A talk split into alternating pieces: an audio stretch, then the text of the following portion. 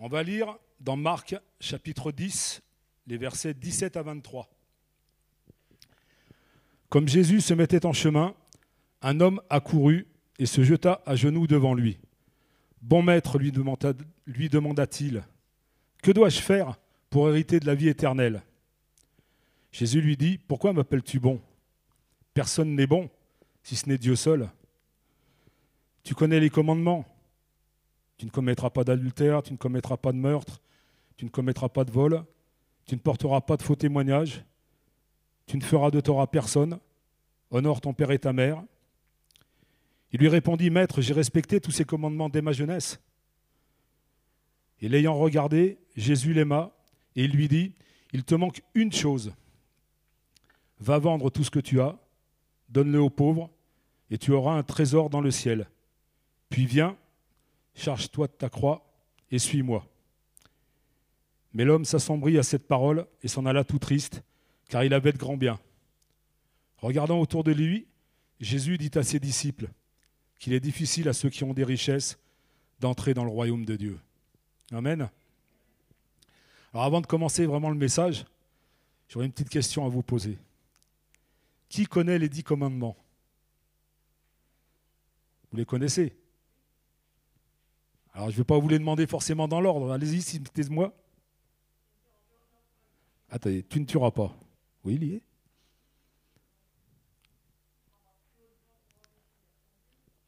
Ouais. Ouais.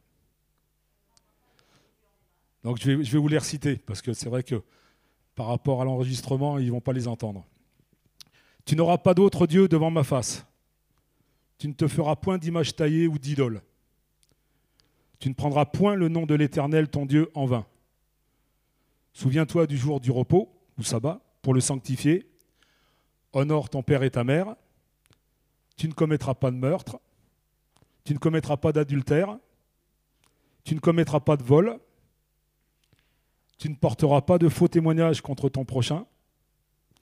Et tu ne convoiteras pas la femme, le serviteur, la maison, etc. de ton prochain.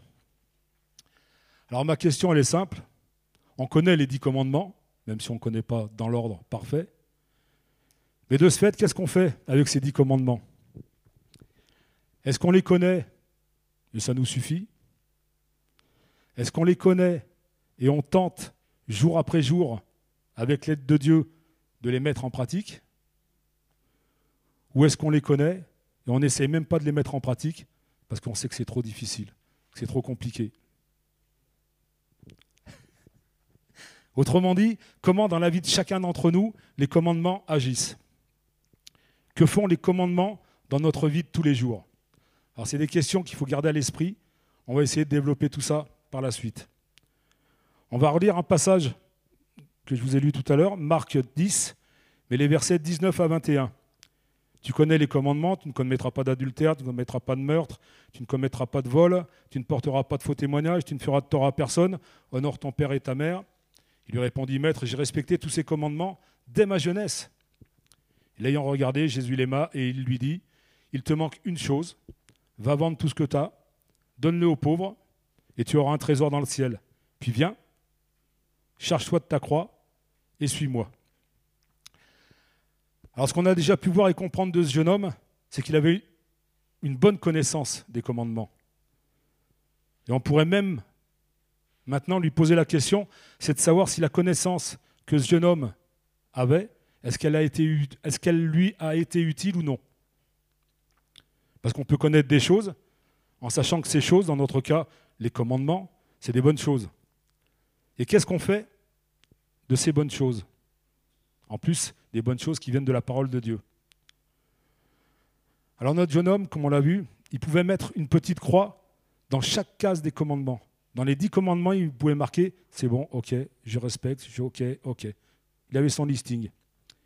il pouvait dire, comme il a dit, Maître, j'ai observé chacun de ces commandements. Tu peux regarder mon tableau récapitulatif. J'ai une petite croix en face de chacun des commandements. Je suis tip top. Donc qu'est-ce qu'il me faut de plus pour être sauvé? Et là, qu'est-ce qu'il va faire Jésus? Eh bien, Il va devenir de plus en plus précis dans le message qu'il annonce à ce jeune homme dans sa communion avec ce jeune homme. Et il va éveiller une certaine douleur profonde chez cet homme qu'il ne savait même pas qu'il avait. Comme quoi, quand la parole de Dieu agit, elle est toujours vivante, elle transforme les vies, elle transforme les cœurs. Alors c'est vrai que Jésus aurait pu le faire plus tôt. Par exemple, quand il lui dit Commets pas d'adultère, le jeune homme a dit Moi je ne connais pas d'adultère. Mais le Seigneur aurait pu rajouter ce qu'on lit dans la parole de Dieu à Matthieu 5, verset 28. Mais moi je vous dis que quiconque regarde une femme pour la convoiter a déjà commis un adultère avec elle dans son cœur. Eh oui. En disant tu ne tueras pas, le jeune homme il a dit j'ai observé ce commandement aussi. Mais quand il dit tu ne tueras pas, Jésus aurait, su, aurait, aurait pu dire aussi ce qu'on lit dans Matthieu 5 au verset 22. Mais moi je vous dis que quiconque se met en colère contre son frère mérite d'être puni par les juges. Celui qui dira à son frère Raka, c'est-à-dire vaurien, mérite d'être puni par le Sanhédrin, et que celui qui dira insensé mérite d'être puni par le feu de la géhenne. Dur, hein? Alors le jeune homme dit bah, J'ai observé ça, j'ai observé ça, j'ai observé ça. Tout va bien. Mais Jésus, il aurait très bien pu lui dire Ok, c'est bien, mais maintenant, il faut rajouter ça, ça, ça et ça. À chacun des dix commandements. Mais il ne l'a pas fait. Il ne l'a pas fait. Il ne l'a pas repris comme ça. Par contre, il va aller un peu plus loin. Il a attendu le moment précis, le moment propice pour mettre le doigt sur le péché si bien caché de ce jeune homme. Et certainement si bien caché que je pense que lui-même, il n'avait pas conscience de son péché. Mais le Seigneur va éveiller sa conscience, la réveiller pour lui montrer et lui dire, tu penses que tout ce que tu fais est bien? Alors je vais te parler d'un point bien précis. Il lui dit, va, vends tout ce que tu as, donne-le aux pauvres. Dur. Dur, dur. Et pourquoi il lui dit ça? C'est parce que le péché de ce jeune homme, il ne se voyait pas dans sa vie à l'extérieur. Et pourtant, la loi de Dieu va transpercer sa conscience avec le dixième commandement. Tu ne convoiteras pas. Alors là, vous vous dites, où c'est qu'ils vont en venir là Je ne vois pas le rapport entre les richesses et la convoitise. On va voir comment Jésus agit dans la vie de ce jeune homme. Il va utiliser le dixième commandement, tu ne convoiteras pas. Il l'utilise comme un, comme un outil, comme un couteau pour percer la cupidité qui régnait et qui dominait dans le cœur de ce jeune homme.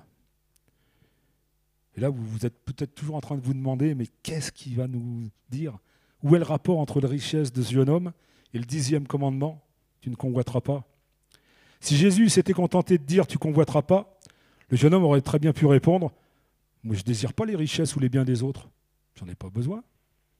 Pour la simple raison, j'ai tout ce qu'il me faut, j'ai tout ce qui me convient. Pourquoi je vais aller convoiter les richesses des autres? Et ce que j'ai, ça me suffit largement. J'ai tout ce qu'il faut, je suis à l'aise, tranquille. Alors n'oublions pas quelque chose d'important. Le jeune homme connaissait certainement la loi de Dieu, les dix commandements, mais sa connaissance, elle était superficielle. Alors énoncer, sans rien de plus, Exode 20, c'est-à-dire les dix commandements, bah, pour ce jeune homme, ça n'aurait servi à rien, à cause justement de la conception qu'il avait. C'est pour ça que Jésus va traduire ce dernier commandement en une épreuve pratique pour sa vie personnelle. Jésus, il a exigé de lui un abandon complet de ses richesses et de ce qu'il possédait. Et comme vous le savez, malheureusement pour cet homme, il avait plus de richesses certainement que beaucoup d'autres. Et c'était quoi son vrai problème à ce jeune homme? Bah, C'est tout simplement qu'il aimait plus ses richesses, il aimait plus ses biens que Dieu. D'ailleurs, il plaçait même ses richesses à la première place, avant même les bénédictions, que le Fils de Dieu pouvait lui apporter. Il était en présence de Jésus. Il lui manque une chose. Va vendre tout ce que tu as, donne-le aux pauvres, tu auras un trésor dans le ciel, puis viens, cherche-toi de ta croix et suis-moi. Alors là, j'ouvre et je vais refermer une parenthèse, c'est pas parce que vous êtes riche que vous n'irez pas au ciel. On est bien d'accord Parce qu'il y aura des chrétiens qui ont plus de richesses, plus de biens que d'autres, plus de bien que vous, plus de bien que moi, et c'est normal, mais ils iront au ciel quand même. Alléluia. Ah, me faites peur. Et vous n'allez pas au ciel non plus parce que vous allez vendre tout ce que vous possédez. La parole de Dieu, elle ne nous dit pas euh, débarrasse-toi de toutes tes richesses, donne-les aux pauvres et viens. Non. Je referme la parenthèse. Là, au jeune homme, le Seigneur lui parle pour, lui ouvrir sa conscience, pour qu'il ouvre son cœur. Et qu'est-ce qu'on lit dans Marc 10 au verset 22 Après que le Seigneur lui ait dit Il te manque quelque chose, va, vends tout ce que tu as, etc. Au verset 22, on lit Mais l'homme s'assombrit à cette parole et s'en alla tout triste, car il avait de grands biens. Le jeune homme riche possédait bien au fond de son cœur la dernière conviction de sa convoitise qui tenait son cœur. Pour cet homme, pourtant cet homme vient en courant vers celui qui croit être un grand homme de Dieu. Il arrive en courant vers Jésus, ce que la parole de Dieu nous dit. Et sans le considérer comme le Fils de Dieu, il lui demande Bon maître, que dois-je faire pour hériter de la vie éternelle? Et sur ça, bah, Jésus lui demande Tu connais les commandements? Bien sûr que je les connais. Je les mets en pratique depuis que je suis tout petit. Mes parents m'ont bien élevé. Il hein. n'y a pas de problème. Ils me les ont enseignés et je les applique. Donc je mets en pratique depuis tout petit tous les commandements de la loi. Et Jésus va lui faire comprendre que s'il les connaît, comme il le dit si bien, il est loin de tous les mettre en pratique à 100%. Ce qu'on peut retenir, c'est que ça commence avec le tout premier commandement. C'est quoi le tout premier déjà? Tu n'auras pas d'autre Dieu devant ma face. C'est le premier commandement. Et le jeune homme affirmait aimer Dieu en mettant les commandements en pratique. Ça, ça peut être un premier point de vue. L'autre point de vue, c'est qu'il ne connaît rien de Dieu, mais il connaît les commandements. Et donc, il va essayer de les mettre en pratique, ces commandements, sans rien connaître de Dieu, sans rien connaître du Seigneur, juste pour pouvoir espérer hériter de la vie éternelle. Le jeune homme affirmait aimer Dieu en mettant en pratique les commandements. Pourtant, on peut voir qu'il aimait plus ses biens que Dieu.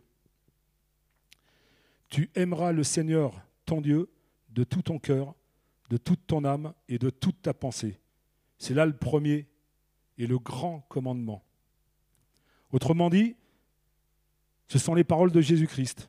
Quand il dit tu vas, tu vends tout ce que tu as, etc., tu te charges de ta croix, tu viens avec moi, on va marcher ensemble, on va bosser ensemble, on va travailler ensemble, on va plus se quitter et tu vas rester avec moi. Mais le Seigneur, il ne cherchait pas à convaincre les jeunes hommes que tous ont péché et que tous sont privés de la gloire de Dieu. Au contraire, il continuait de s'appuyer sur les exigences de la loi jusqu'à ce que notre jeune homme prenne réellement conscience de sa propre rébellion contre Dieu. Jésus voulait lui montrer comment il venait de vendre son âme à cause de ses richesses, à cause de ses biens, à cause de sa cupidité. On va retenir une chose très importante. Jésus ne fait pas de concession. Jésus ne fait pas de compromis. Il est venu faire la volonté du Père. Il est venu annoncer ce que nous, les pécheurs, ben, ce qu'on a besoin d'entendre. Pas ce qu'on a envie d'entendre. Parce que ça, ce qu'on a envie d'entendre, c'est l'évangile de l'homme, selon l'homme. L'évangile selon l'homme, c'est qu'est-ce que moi, chrétien Qu'est-ce que moi, prédicateur Qu'est-ce que moi, pasteur Je pourrais dire pour que ça fasse plaisir aux gens qui m'écoutent? Qu'est-ce que je pourrais leur dire pour que ça leur fasse plaisir? Ça, c'est l'évangile selon l'homme. Pour que cette personne soit touchée et qu'en fin de compte, cette personne, elle puisse dire, bah en fait, je ne suis pas si mauvais que ça, hein, parce qu'en fin de compte, Dieu, il m'aime quand même. Je ne suis, pas mauvais. Je suis pas mal, si on y réfléchit bien. Est-ce que c'est ce que Jésus a essayé de faire? Non.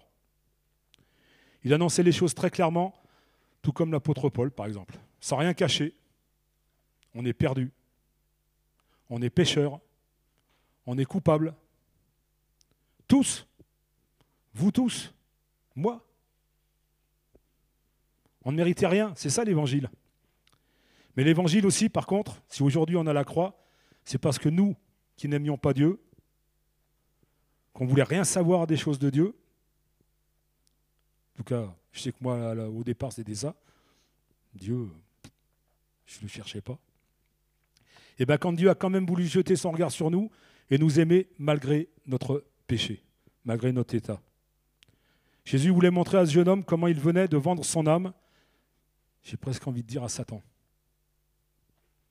Parce que Satan, c'est comme s'il lui disait, mais en pratique les dix commandements, ça suffit largement. Tu les mets en pratique, ça te suffit. Dieu, il n'a pas besoin d'être à la première place. Ce commandement, tu peux le mettre un petit peu de côté. Tu fais le reste. C'est bon. Du moment où tu lis ta parole, la parole, à partir du moment où tu essaies de vivre une vie correcte, ça suffit largement. Continue à vivre comme tu as toujours vécu. Ça, c'est les pensées que Satan peut mettre dans la tête. Donc Christ était déterminé à ne pas compromettre la vérité de la loi de Dieu au nom d'une soi-disant notion d'amour. Celui qui veut apporter aujourd'hui l'Évangile doit aussi apprendre à exposer la loi de Dieu. Il ne faut pas avoir la crainte de faire fuir la personne à qui il parle, à qui on parle. Ça veut dire quoi? Ça veut dire que si je veux témoigner à quelqu'un, je pense qu'avant de commencer par dire que Dieu est amour et qu'il t'aime tel que tu es, ben on a besoin de dire, pour que la personne entende et retienne, ben qu'elle ne mérite rien, qu'elle est perdue, qu'elle est condamnée à la perdition éternelle. C'est comme ça que ça commence l'évangile. Le terme évangile, ça veut dire bonne nouvelle. Et une petite question encore, je vous mets encore à l'épreuve hein, ce matin, hein. je vous en pose des questions. Hein. Juste une petite question. À quel moment ça fait du bien d'avoir une bonne nouvelle? Tout le temps. C'est ça. Bon, je ne vous demande pas forcément de répondre. Mais ça fait du bien d'avoir une bonne nouvelle quand on est triste, par exemple. Tout le temps. Mais plus précisément, à quel moment ça fait du bien d'avoir une bonne nouvelle? Ben, Juste après qu'on ait eu une mauvaise nouvelle. Si quand on annonce l'évangile qui veut dire bonne nouvelle, si on veut apporter le baume sur un cœur blessé, le baume sur un cœur meurtri, le baume de la bonne nouvelle de l'Évangile, si on veut apporter ce baume sur ce cœur, il faut que ce cœur sache avant tout qu'il est perdu. S'il ne le sait pas, ça ne sert à rien. Et qu'il est condamné. Et qu'il ne peut rien faire lui-même pour plaire à Dieu, pour être sauvé, pour un jour être au ciel.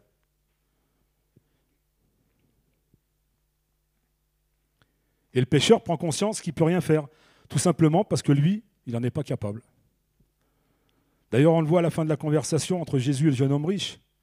Quand le jeune homme riche s'en va, qui est-ce qui vient voir le Seigneur? C'est les disciples. Et lui pose une question. Et c'est quoi cette question? Qui peut être sauvé? Alors le Seigneur, il dit, bah, aux hommes, c'est tout simplement impossible. Mais à Dieu, il n'y a rien d'impossible. Amen. Je vous dis ça pourquoi? Je vous disais que si nous n'avons pas une plaie à guérir, un cœur à guérir, une âme à guérir, comment vous voulez qu'on verse le baume guérisseur de l'évangile à cette personne? Si elle ne sait pas qu'elle est blessée, qu'elle est perdue, s'il n'y a pas un cœur avant à réconforter, à guérir, on va discuter avec une personne qui aura exactement la même attitude que le jeune homme riche. Sera pareil. Il dira, moi je fais ce que je peux pour être honnête, pour être droit. Je ne fais pas de mal aux gens, par contre ils m'en font. Hein. Ils ne se gênent pas, hein. mais moi j'en fais pas. C'est vrai que je ne vais pas toujours à l'église.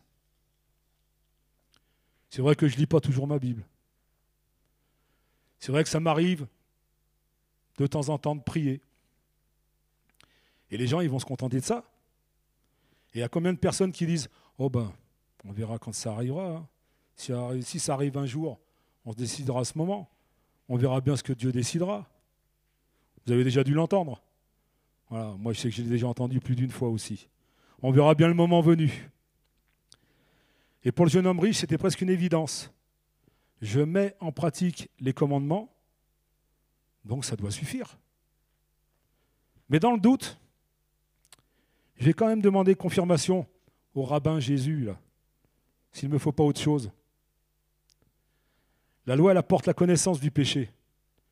Et c'est seulement quand on réalise qu'on est responsable de nos péchés qu'on comprend la grâce de Dieu. qu'on a besoin du Sauveur et de notre Seigneur Jésus-Christ. Amen.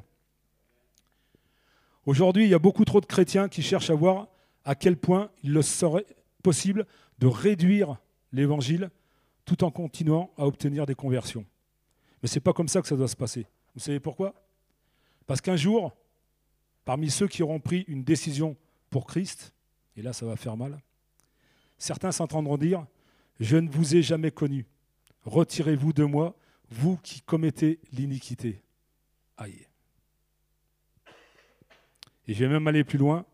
Si le jeune homme, il entend dans son esprit, dans sa tête, dans son cœur même, s'il était persuadé que sur les commandements, les mettre en pratique suffisait pour aller au ciel, s'il était certain de ça, ben, il ne serait pas venu voir Jésus.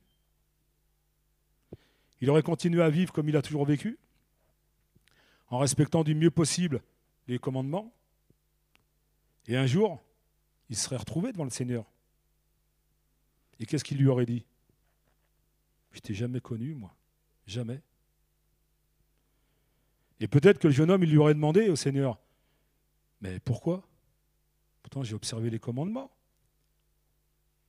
Pourquoi tu dis que tu ne me connais pas? Alors certainement que Jésus lui aurait répondu, tout simplement parce que tu as cherché à te sauver toi-même. C'est Jésus qui nous sauve. Ce n'est pas par nous-mêmes qu'on peut se sauver. Ce n'est pas par les autres. Ce n'est pas par nos vies. Ce n'est pas par nos œuvres c'est pas par nos actes. C'est lui, le Seigneur, qui nous sauve. Et juste lui. En fait, en voulant réduire la parole de Dieu au strict minimum, on ne fait rien de plus que répandre la vérité en une couche si fine et si superficielle que le monde ne se rend même pas compte de son existence, de la parole de Dieu. Si on veut apporter l'évangile à ceux qui en ont tellement besoin, et je suis certain qu'autour de vous, comme autour de moi, on connaît tous des gens qui ont besoin de connaître l'Évangile.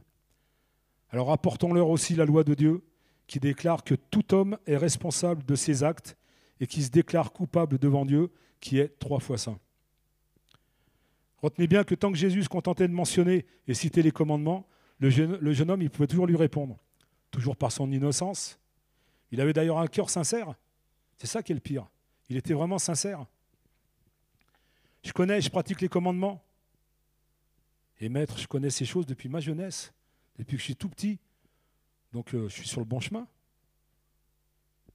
Ouais, mais sur le bon chemin de la perdition. Par sa réponse, ce jeune homme montrait son ignorance, son indifférence et même une petite pointe d'orgueil, si j'ose dire. Moi, je suis les commandements. Est-ce que ce jeune homme riche, ce jeune homme bien, est-ce qu'il s'est humilié à un instant, une seule fois? Est-ce qu'à un moment donné, il a dit, est-ce que le péché est toujours devant mes yeux? Est-ce que le péché est toujours devant moi? Est-ce que le péché est toujours en moi? Non. Il vient devant le Seigneur avec presque une certaine arrogance. Même inconsciemment, une espèce d'orgueil. En lui disant, ben voilà, j'ai pratiqué tous les commandements. Est-ce qu'il me faut encore autre chose? Il faut que je fasse encore quelque chose en plus, malgré que je respecte tous les commandements? Il me faut encore autre chose? Il était vraiment sincère, mais il était toujours autant perdu. Pourquoi? Tout simplement parce qu'il ne connaissait pas vraiment Dieu. Il connaissait la loi, il connaissait les commandements, mais il ne connaissait pas Dieu.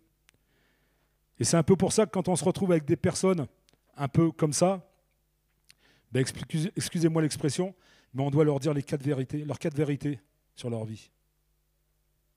Il ne faut pas les assommer, il ne faut pas les détruire, mais il faut dire la vérité. Ce n'est pas un jugement, si c'est la réalité. On ne juge pas les gens, on leur dit la réalité. C'est dire t'es pécheur. T'es pécheur. Mais moi aussi, je suis pécheur. T'es condamné. Ouais. Moi aussi, je suis condamné. T'es coupable. Ouais, moi aussi, je suis coupable. Ou en tout cas, j'étais tout ça. Parce qu'aujourd'hui, je ne le suis plus. Aujourd'hui, je suis plus pécheur, enfin, je suis plus pécheur, je suis plus condamné, je suis plus coupable, parce que j'ai rencontré Jésus-Christ. Pas parce que je suis meilleur, pas parce que je suis chrétien, mais tout simplement parce que le Seigneur a ouvert mes yeux sur ma vie, sur mon péché, sur ma perdition. Et sur le salut que lui seul a pu me donner et m'accorder. Amen. Parce que c'est lui qui accorde le pardon. Dès que Jésus demande au jeune homme riche de mettre en pratique sa théorie, qu'est-ce qu'il fait le jeune homme? Il fait marche arrière. Pourquoi? Parce qu'il a beaucoup de biens. Et même s'il en avait un peu moins, ben, il ne veut pas les perdre. Hein. Il veut les garder. Il préfère ses biens plutôt que Dieu. Et pourtant, il est venu en courant quand même. Ça veut dire qu'il veut quand même une certaine assurance de son salut. Personne n'a été le chercher. C'est lui qui est venu en courant. On l'a lu tout à l'heure. Mais il tourne les talons parce que le Seigneur lui dit Ok, mets les priorités où il faut. Donne la première place à Dieu. C'est ce qu'il était en train de lui dire, sauf qu'il lui a dit d'une autre manière. Il lui a fait comprendre différemment. Il a dit Vends tout ce que tu as, donne-le aux pauvres, et tu auras un trésor dans le ciel.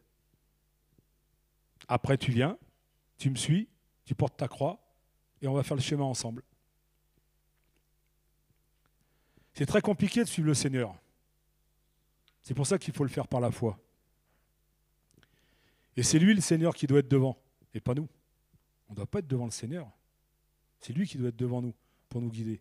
À la limite, on peut être sur le côté avec lui, à ses côtés, mais jamais devant lui. Jamais devant lui. Il ne nous demande pas de vendre tout ce qu'on a. Il ne nous demande pas d'être pauvre. Il nous dit, tu peux garder ton argent, tu peux garder tous tes biens. Tout ce que tu as, tant mieux. Profites-en. Mais qui est à la première place dans ta vie? Tes biens? Ton travail?